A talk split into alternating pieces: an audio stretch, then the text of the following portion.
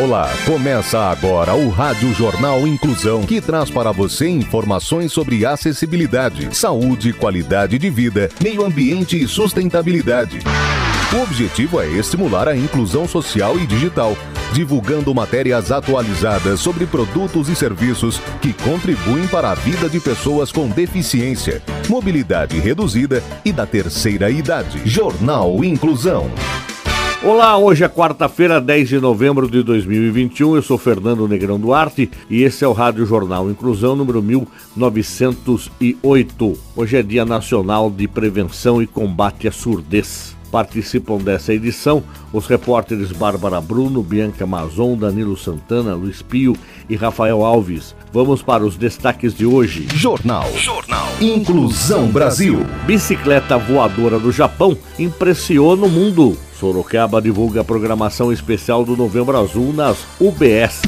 Sustentabilidade. Projeto de Ecoforça para a escola pública ganha prêmio internacional. A repórter Bianca Amazon quem tem os detalhes. O projeto brasileiro de uma fossa ecológica, Ecofossa, desenvolvida para uma escola pública de Minas Gerais, ganhou reconhecimento internacional pela Swiss Water Partnership Youth, uma organização voltada para pesquisas relacionadas à água e a ideia é a partir do estudante de mestrado Juliano Rezende, do programa de pós-graduação em agroecologia da Universidade Federal de Viçosa.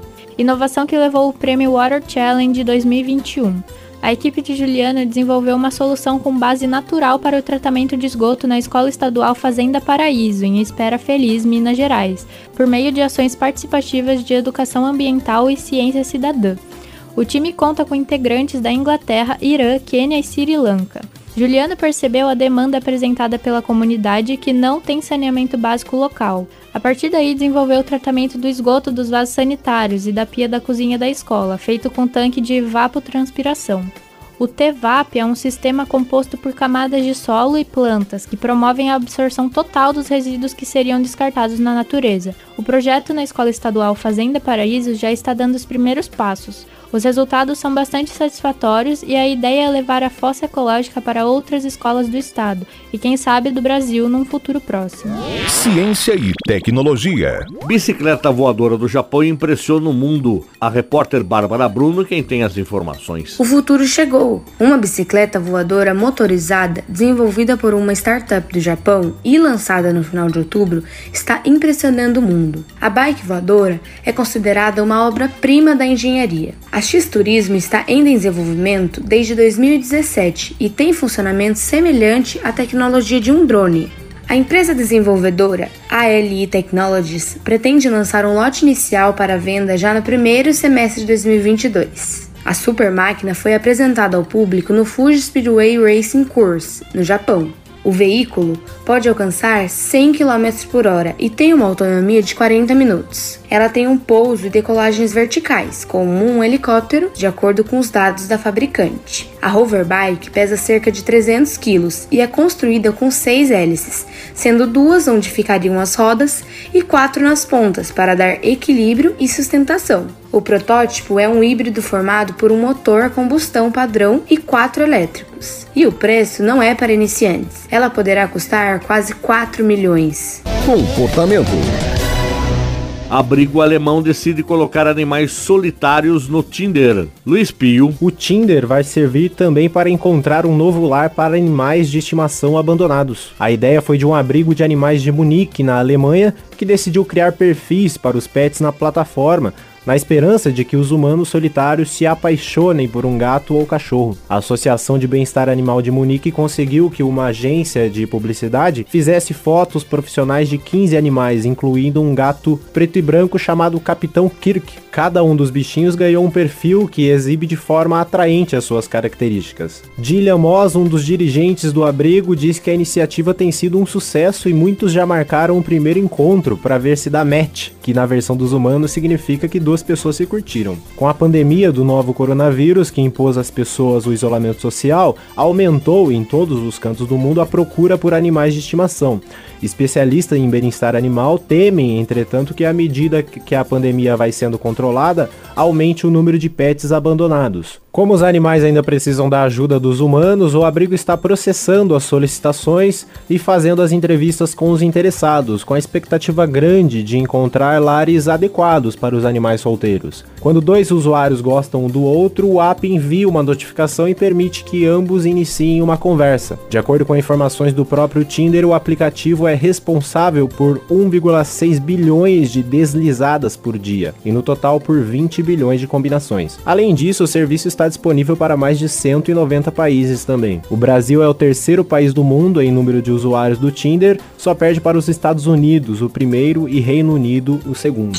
Políticas Públicas. Sorocaba divulga a programação especial do Novembro Azul nas UBSs. Repórter Rafael Alves tem as informações. Para fortalecer ainda mais a assistência no serviço de saúde pública aos homens, a Prefeitura de Sorocaba, por meio da Secretaria de Saúde, divulgou a programação da campanha Novembro Azul nas unidades básicas de saúde. As atividades acontecerão durante todo o mês, contando com o trabalho de servidores e parceiros voluntários. A programação é essencial para sensibilizar e conscientizar sobre a importância da prevenção ao câncer de próstata. A intenção, ainda que essa atenção especial dos homens com a saúde não aconteça apenas em época de campanha, mas que ocorra de forma constante e se torne um costume entre o público masculino. O médico e secretário da Saúde, Dr. Vinícius Rodrigues, ressalta que homens a partir de 40 anos de idade com histórico familiar da doença devem procurar atendimento médico nas unidades básicas de saúde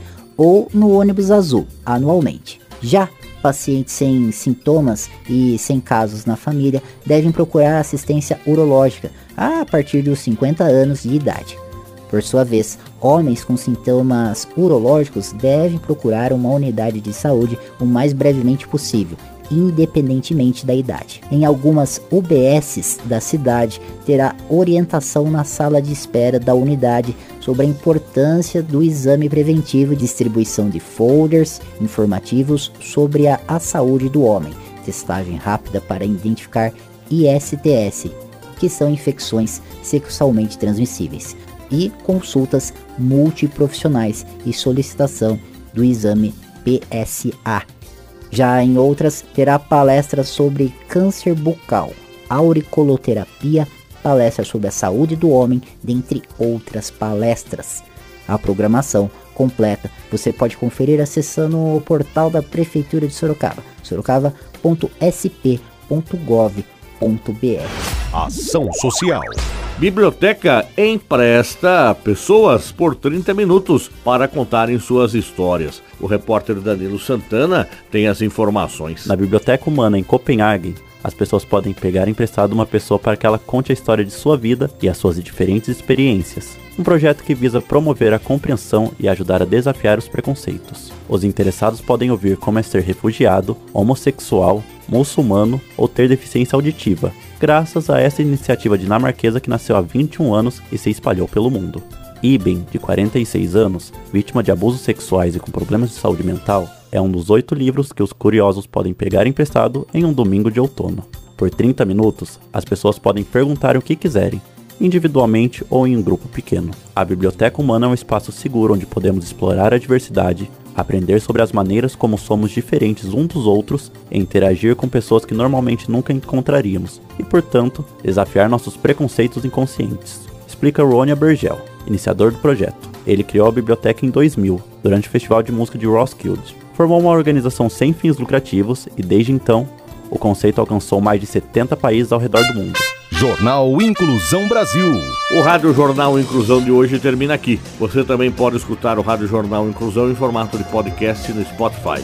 Se quiser entrar em contato com a gente, envie um e-mail para radioniso.br, repetindo radioniso.br ou pelo nosso WhatsApp. O número é 15 99724 3329. Repetindo 15 99724 3329. Obrigado pela audiência e até o próximo programa. Termina aqui o Rádio Jornal Inclusão, um projeto de extensão universitária da Agência de Comunicação da Universidade de Sorocaba. Jornalista responsável e apresentação, professor Fernando Negrão Duarte. Reportagens, Agência de Comunicação da Universidade de. Sorocaba, gravado no Laboratório de Comunicação da Universidade de Sorocaba, com edição de Douglas Vale e coordenação técnica de Luiz Rodrigues.